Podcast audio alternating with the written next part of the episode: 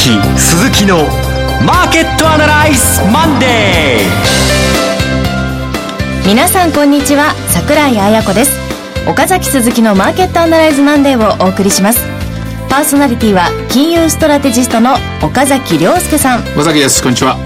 そして証券アナリストの鈴木一之さん。鈴木一之です。こんにちは。よろしくお願いします。この番組はテレビ放送局の BS12 チャンネル12日で毎週土曜朝6時15分から放送中の岡崎鈴木のマーケットアナライズのラジオ版です。週末の海外マーケット月曜前場の市況や最新情報はもちろんのことテレビ放送では聞けないラジオならではの話など耳寄り情報満載でお届けします。さあということで先週末が横浜の豊か商事セミナーだったようですがいかがでしたか？あの先週のこのラジオでもお伝えした通り今トレンドレストレンドの見えない、うん、えー、混迷した状態にありますという話でそこのどっからその混迷が始まったのかというものをもう一回紐解いてで、えー、資料的にはと言いますか？話かなり新しくしました。刷新しました、うん、テレビでもラジオでもお話ししない話をですねかなりぶっつけ本番的にえー、うんうなって作ったんですけどそれをお話ししたところですねかなり積極的な質問をですねいただきましてでちょっとまた磨けたかなと思うので、えー、このパターンって言いますかこの資料で今度の、えー、土曜日の本店ですねこちらの方もより一段とですね鋭い分析を皆さんにお伝えしたいと思っています。また今日ラジオもねちょっと思い切っていきたいですね。個人投資家の皆さんって今どんなこと気になってるんですか？えっとねいい方にも悪い方にも一番いいシナリオはどこにありますかとか一番悪いシナリオのことも勇気を持ってですね一番悪い状態も見れるそういう冷静さを持ってたってところが印象的でしたね。はいということでまた中ほどでもいろいろセミナーのね新しい告知をしていきますので、ねはい、ぜひチェックしていただければと思います。それでは番組進めていきましょう。この番組は株三六五の豊か商事の提供でお送りします今週のストラテジーこのコーナーでは今週の展望についてお話しいただきます。あの、今週の展望っていうか、くしくも鈴木さんも今日、はい、クールビズなんですね、今日から。あ、今日から、はい。あの、なんかもう、昨日、一昨日週末はものすごい夏のような動きでした。そう。で、世間一般的には先週、先々週ぐらいからクールビズになって、今日から私もですね、あの、半袖で、ノーネクタイでやってきたんですけども、まあ、マーケットもですね、そろそろっていう感じですよね。ああ。あの、先週、あの、もう話がありました、えー、トレンドレス。えー、なかなかトレンドが、方向性が出にくい動きが続くということでありましたが、まさに先週なんか特にそうでしたね。うん。だけどそのトレンドレスの理由っていうのがはっきり見えないまま、うん、えー、3月、4月、そして5月中旬まで2月、2ヶ月半ぐらい過ぎたんですよ。しかし、少なくとも、あの、だんだんおぼろげながら、このトレンドレスの、ほ、あの、ほつれてしまった糸が、何本糸が絡まってるのが見えてきたと思うんですね。で、この見えてきた糸っていうのは、アメリカの糸と日本の糸と、それって忘れてられないユーロの糸があったっていうところですね。はい、実は横浜のセミナーでその辺のところをですね、詳しくお話していって、で、この糸が、このほつれがいつですね、ほどけるのかというのをテーマにお話してたんです。で、ほどけた糸がですね、どうはっきりしてくるのか、これはまあ、アメリカのまず経済で言うと、アメリカの経済が今どういう状況にあるのか、これがしっかり、はっきり見えてくるかどうかっていうのが一つ目ですね。で、二つ目に、日本の場合のほつれた糸っていうのは、期待が、あもうしぼんでしまった期待がほ再び膨らむのかどうか、うん、えー、6月の金融政策。はい、そして三つ目の意図はですね、えー、去年の、えー、今日の日経新聞でマーチン・フェルドマンさんが書いてましたけれども、やっぱりユーロの意図っていうのが、こう、見見逃してた、市場が見落としてた分だったと思うんですね。うん、えー、ここ3週間、4週、ここ2週間か3週間ですかね、えー、ユーロがすごく弱くなっています。で、ユーロが本当の意味で、まあ今まで、はったりだと思ってたんですけれども、実質マイナス金利をするかもしれない。うん、今日フェルドマンさんなんかはですね、はっきりとユーロ売り介入をすべきだと。ユーロが弱いっていうのは、ヨーロッパ経済によっては非常に致命的な問題だと。これあの、日清基礎研の矢島さんがかなり前からですね、ヨーロッパというのが、デフレになるリスクがあるかもしれないと警鐘を鳴らしましたけどもね。やっぱり3つの人はそれなりに絡み合ってて、3つも、やっぱり自分の国の通貨を安くしたいっていう中で、しのぎを削ってる。こういう状況になるんですね。こういう状況の中で株式市場が、日本が一番立場的に弱いって言いますか、去年あまりにも多くの果実を取ったせいで、え今年に関して言うと、やや後ろに引っ込まざるを得ないっていう、そういう状況にあったと。こんなふうには解釈できると思うんですね、今は。あのーまあ、先週はゴールデンウィークが明けて、えー、2週目が終わったという状況でした。で、ゴールデンウィーク明けて、先々週水曜日に4連休明けで一気に日経平均400円超とカウントも下がるという動きがあって、うん、で、えー、まあ、先週はあ5日間の立ち会い日数のうちのプラスマイナスでカウントすると1勝4敗。うん、まあ、トレンドがないと言いながら、実はトレンド見えてきた。そのマイナス方向のトレンドが結構出始めてるんじゃないかという不安も随分あって。で、まあ、今週明け、えー、月曜日、今日も日経平均、現物指数でいうと10円高で終わってますよね。やはりまだ弱い動きが続いてると。確かにね、あの、安値を、と言いますか、えー、戻り高値が切り下がってるんですね。チャートで見ると、16,300円に始まったのが15,000円台、4,000円台。で、先週なんか見ると14,400円か500円ぐらいじゃないですか、はい、戻りがね。でも一方で、下値の方は一応13,800円4月の来週につけたところをですね、なんとか14,000円割れの方は切り返す形になってます。だんだんだんだんこれがですね、えー、上も下もですね、狭まってきましたよね。うん、えー、これをまあ抜ける方向というのが次のトレンドなんでしょうけれども、横浜のセミナーでですね、ある一人の、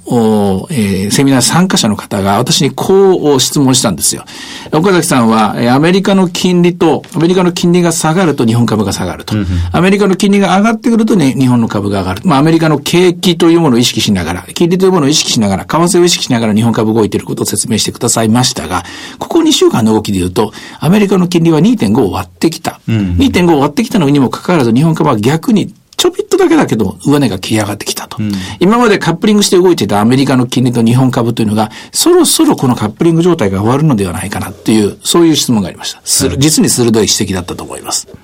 ひょっとするとっていうのがここありますね。あえー、まあ、先週は特にそうだったんですが、まさにこの株から債券のシフトっていうのが、まあ、日本でもヨーロッパでも随分、アメリカでも特に言われてまして、まあ、アメリカの雇用統計あたりからそんなことを随分言ってたように感じましたけどね。で、そ、それが、あの、今の、このトレンドレスの一番大きな背景かなと思いました。またそれがまた微妙にもうすでに変わり始めてるということですか？あの、今回のアメリカの債券も強い、株も強いという現象。これはですね、そんなに長くは続かないんですね。うん、まあ、昔、長いで言えば1年とか2年とかあの続くケースもあるんですけども、今回の場合、債券の利回りがもともと3%から下がってる。3%から2.5まで下がったという、こういう現象なんですよね。はい、3%ですから、どんなに下がっても、まあ、ある程度、目いっぱい下がっても、その、この辺がいっぱいいっぱいのところだと思うんですよね。そう思うとですね、そう長くは続かない。えー、まあ、もちろんですね、これからアメリカが再度の不況に陥ってしまうとかね、そういうことを考えれば話は別ですけれども、はい、そこまでの気配は見えないところを見ると、えー、このカップリングした日本株とアメリカの長期の動きもそろそろですね、この歯車が外れつつあるのかもしれない。先週その予兆が見えたのかもしれないですね。なるほど。あの、目を少し、指数、あるいは経済全体、マクロの方から転じて、企業業績とかミクロの方に移してみますと、うん、まあ、先週は日本の企業決算がいよいよ、まあ、大山を超えたという状況でありましたが、うん株価指数、日経平均やトピックスはそんなに大きな動きはなかったんですが、個々の企業ベースでは、もう下に行くの銘柄、あるいは上に行く銘柄、相当両極端で出始めたようにも感じられましたね。うん新たにやっぱりポジションを組んだ、あの、ロングショートとかね、こういった人たちっていうのは、この、えー、14年3月の数字、それから15年3月の予想を見て大きく動いたんじゃないですかね。うん、まあ、それと株主還元も本当に派手に動き立ちましたよね。そうですね。えー、あの、ま、まさにその、アマダ、うん、増配して、えー、自社株買いをして、で、さらに、かつて昔買った自社株買いの金庫株というものを焼却する。全部お金使ったってことでしょ、これね。儲けたお金はね。そう、そういう企業が山ほど、驚くほど評価されるという世の中に完全に入ってしまったという状況で。で、あの、新聞に書いてましたけどもね、JPX 日経400に選ばれなかったっていうこと、あれをすごく意識してる。これは面白いニュースですね。すね実に興味深い。まあ、6月末の水準をもってして、8月に JPX 日経400は、この400銘柄の銘柄入れ替えというものがどうやら行われるということでありますから、まあ、向こうあと1ヶ月ぐらいの間に、なんか企業からアクションがもっともっと出てくる可能性っていうのがありますね。まあ話はどんどん尽きないんですけどね。そういうわけでトレンドレスは残念ながら、本当に申し訳ない。あの、私が謝ってもしょうがないんですけれども、やっぱ今週もまだ、まだ続くと思います。はっきりとこっちだっていうことでですね、一手はなかなか打ちにくい。ただですね、今言ったストーリーだんだん見えてきたので、私が見えてきたっていうことはみんなも見えてき始めたところだと思いますよ。うん、こうやって発言もして、これ連合ゲームですから次々広がっていく。新聞にもやっぱりそういうのが散見されるようになってきた。ということはそろそろこのトレンドですが終わる。えー、兆しが見えてきたということだと思います。えー、おそらく今週末、来週には動けるんじゃないかと思うんですね。ですので、えー、今週はそういう意味じゃもう一週間、えー、まあ、あんま楽しくないですけども、お勉強の週にして、じっくりとですね、腕磨いといてもらいたいなと思いますね。えー、で、そこで何をもって、このトレンドです。新しいトレンドが出て来たのか、うん、来るのかという、ど、どこのあたりにそういう兆候って今後現れてくると考えられますか？日本についてはね、やはりね、後手に回ってるんですよ。日本についてはやっぱり成長期待とかですね、なんだかんだありますけれども、基本的には金融政策が頼みですから、これはしばらく動かないだろうという見通し。となると、日本ではなくてアメリカサイドとヨーロッパサイド。えー、アメリカサイドで言うとですね、中古住宅販売であるとか、うん、あるいはまあ、要人発言もこれから出てきますから、えー、そういったところを注目してもらって、えー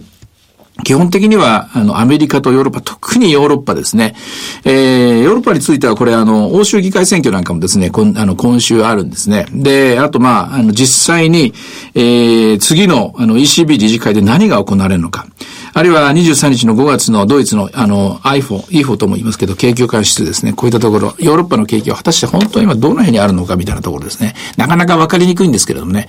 えー、分かりにくいということはですね、市場で何を見ときゃいいかっていうと、ユーロです。ユーロの動き方ですね。うん、ユーロが本当にこれが弱くなっていくのかどうか。ユーロが弱くなっていくと、やっぱり日本株、ダメージを受けるところ、えー、例えばキャノンみたいなところっていうのはダメージ受けやすいですね。一部引っ張られます。で、その時に日本株がどこまで耐えれるかですね。で、そこでどこから反発に向かうかと、こういう感じですと思いますね。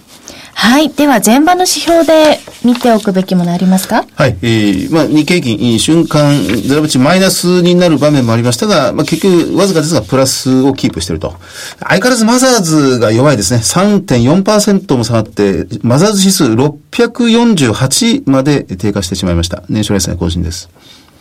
はい。えっ、ー、と、あとね、えー、リートはですね、えー、ほぼほぼ横ばいぐらいですかね。えー、1517ポイント横ばいですね。で、業種で見ると、先週頑張ってた不動産がちょっとマイナス0.7、それでもマイナス0.79ですか。大したことはないですね。えー、あとは、ボラティリティは若干上昇、21.44です。それでも定位ですからね、えー、これも今のマーケットを示唆するですね、重要なシグナルです。ドル円が101円の50銭台。そしてユーロの方はやっぱり弱いです。えー、ユーロ円で見ると139円の1520。えー、そして、えー、ユーロドルで見ると1.37という水準になってますね。はい。では、株365いかがでしょうか？えー、14,114円買い123円やるということで、こっちはですね、悲しいぐらい落ち着いた動きですね。はい、ということでいろいろ展望していただきました。今週末には土曜朝6時15分から BS12 チャンネル12で放送の岡崎鈴木のマーケットアナライズもぜひご覧ください。また Facebook でも随時分析レポートします。以上、今週のストラテジーでした。岡崎鈴木のマーケットアナライズマンデー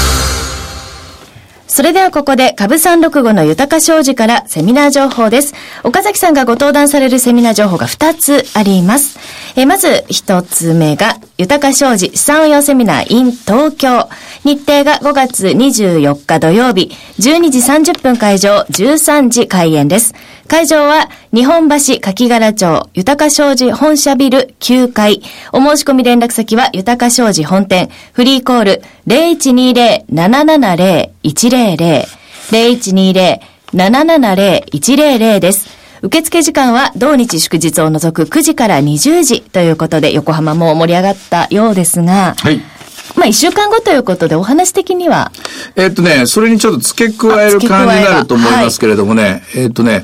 タイトルなんてしたかなと思って今ね、自分がね、送ったメールを今探してるんですけどね、なんていうメール、なんていうタイトルだったか忘れちゃったんですけども、いずれにしても、あの、今まで使ってた異次元の金融政策とノータラっていうのではないんですよ。はい。えー、刷新してと。刷新してですね、えっと、えー、ダメだ。出てこない。出てこない。後で、後で見ますね。後で見ます。はい。はい、ということで、じゃあ、さらに横浜プラスアルファの情報が、ということでね。まあでも、今週、日銀総裁の会見とかもありますが、まあ、あんまり？やっぱりね、でも、どちらかというと、あ、これだ、新たなトレンドを模索する日本株です。出てきた。新たなトレンドを今模索してるんだという話です。はい。はい。で、えー、そのなぜ新たなトレンドが必要なのか、出てくるのか、あるいはトレンドがなぜなくなったのかっていうのを、2月3日に遡って説明します。2月3日まで戻らなきゃいけないと。ここがミソなんですけども、はい、えー、それ中身については本店でお楽しみにという感じで、はい、よろしくお願いします。はい、わかりました。ということで、えー、まず一つ目、そして二つ目が、豊か商事資産用セミナー in 名古屋。日程が6月14日土曜日、12時30分会場、13時開演です。会場はアボホール301会議室。お申し込み連絡先は、豊か商事名古屋支店。フリーコール0120-174-365。0120-174-365です。受付時間は、同日祝日を除く9時から20時。ということで、こちらもまあ同じ新たなトレンドを模索するという、はい。そういう感じでいきたいと思いますけれども、はい。ひょっとすると、おもう、えーここ14日ですからね、はい。この時期にはひょ、ひょっとしないな、おそらくは次のトレンドが見えてると思うんですね。えー決着ついて次の歯車の噛み合ったところが始まってると思いますし、ECB の理事会も確か6月8日だったかな、一つ目が出てますからね。ですので、えーここもまた、えー資料は刷新ですね。忙しいですけどね。忙しいですけどねえーやっぱり今今の一番新しい、一番最新のって言いますか、一番目の前で、えー一番最前席で見えるところをお伝えしたいと思いますので、ご期待ください。はい。ということで、えーいずれもですね、お申し込みの方が多い場合は先着順となりますので、ぜひお早めにご応募ください。えここまでが株三六五の豊か商事からセミナー情報でした。続いては、毎週土曜朝6時15分から BS12 チャンネル12日で放送中の岡崎鈴木のマーケットアナライズからセミナー情報です。6月22日日曜日、東京有楽町にて無料の投資家セミナーリアルマーケットアナライズ2014 in 東京が開催されます。はい。会場が有楽町マリオン11階の有楽町朝日ホール。これちょっと照れくさいですよね。嬉しいですね。マリオンでしょすごく大きい。あの映画館がいっぱい並んでるところの最上階でやるんですよね。これはね、ちょっと気合入りますね。今では東京証券会館の150人ぐらいに入るスペースだったんですがもっと。ありますよ。300人ぐらい。300人、あ、はい失礼しました。マックスはねで、今度は、これはマックス500人ぐらい。500人ぐらいは入ると。500人ぐらいでしょはいいや、これまであの、かなりのご応募いただいて、お断りしていたので、はいちょっとぜひもう、はがきをいただいた、メールで申し込みをいただいた方に、ぜひ皆さん来ていただきたいという思いで。可能な限りはい。全員で、えーそうなんです。ご参加いただけるという。だからこそ我々の方もね、はい。あの、出し物を少し工夫して、今まではどっちかちょっとまあ、テントというか小屋というか、こじんまりと、えそういう意味ではその空気がこう、近いところ、アングラ劇場であ、グループで顔が見えるところでやってたんですけど、まあそれはそれで、その良さがあったと思うんですけど、ちょっと大きくなったんで、もう少し全体に広がりあるような、なんかそういうような企画ですよね。宝塚ですね。宝塚ですか。ら。勉強にもなるし、楽しんでいただけるようなね、はい。うん。ことを、まあ、頑張って作っていきたいと思います。応募方法です。BS12 チャンネル12日の岡崎鈴木のマーケットアナライズを検索いただきまして、番組ホームページからリアルマーケットアナライズ2014 in 東京の応募フォームにご記入いただくか、電話番号0120-953-255 0120-953-255から通話料無料、自動音声応答サービスにて24時間ご応募を受けたまっております。締め切りが結構早くて、6月9日です。あと3週間ということなので、はいうんこれもね、あの、人気のセミナーですので、今すぐご応募いただければと思います。お忙しいですね。それからもう一つ、えー番組連動セミナーリアルマーケットアナライズのウェブ版、マーケットアナライズプレミアムビデオオンデマンドも配信中です。こちらも BS12 チャンネル12の公式ホームページからチェックできますので、ぜひご覧ください。ということで、以上セミナーのお知らせでした。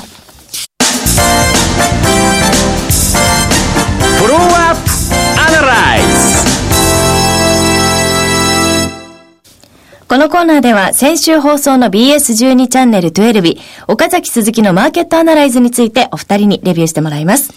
あの、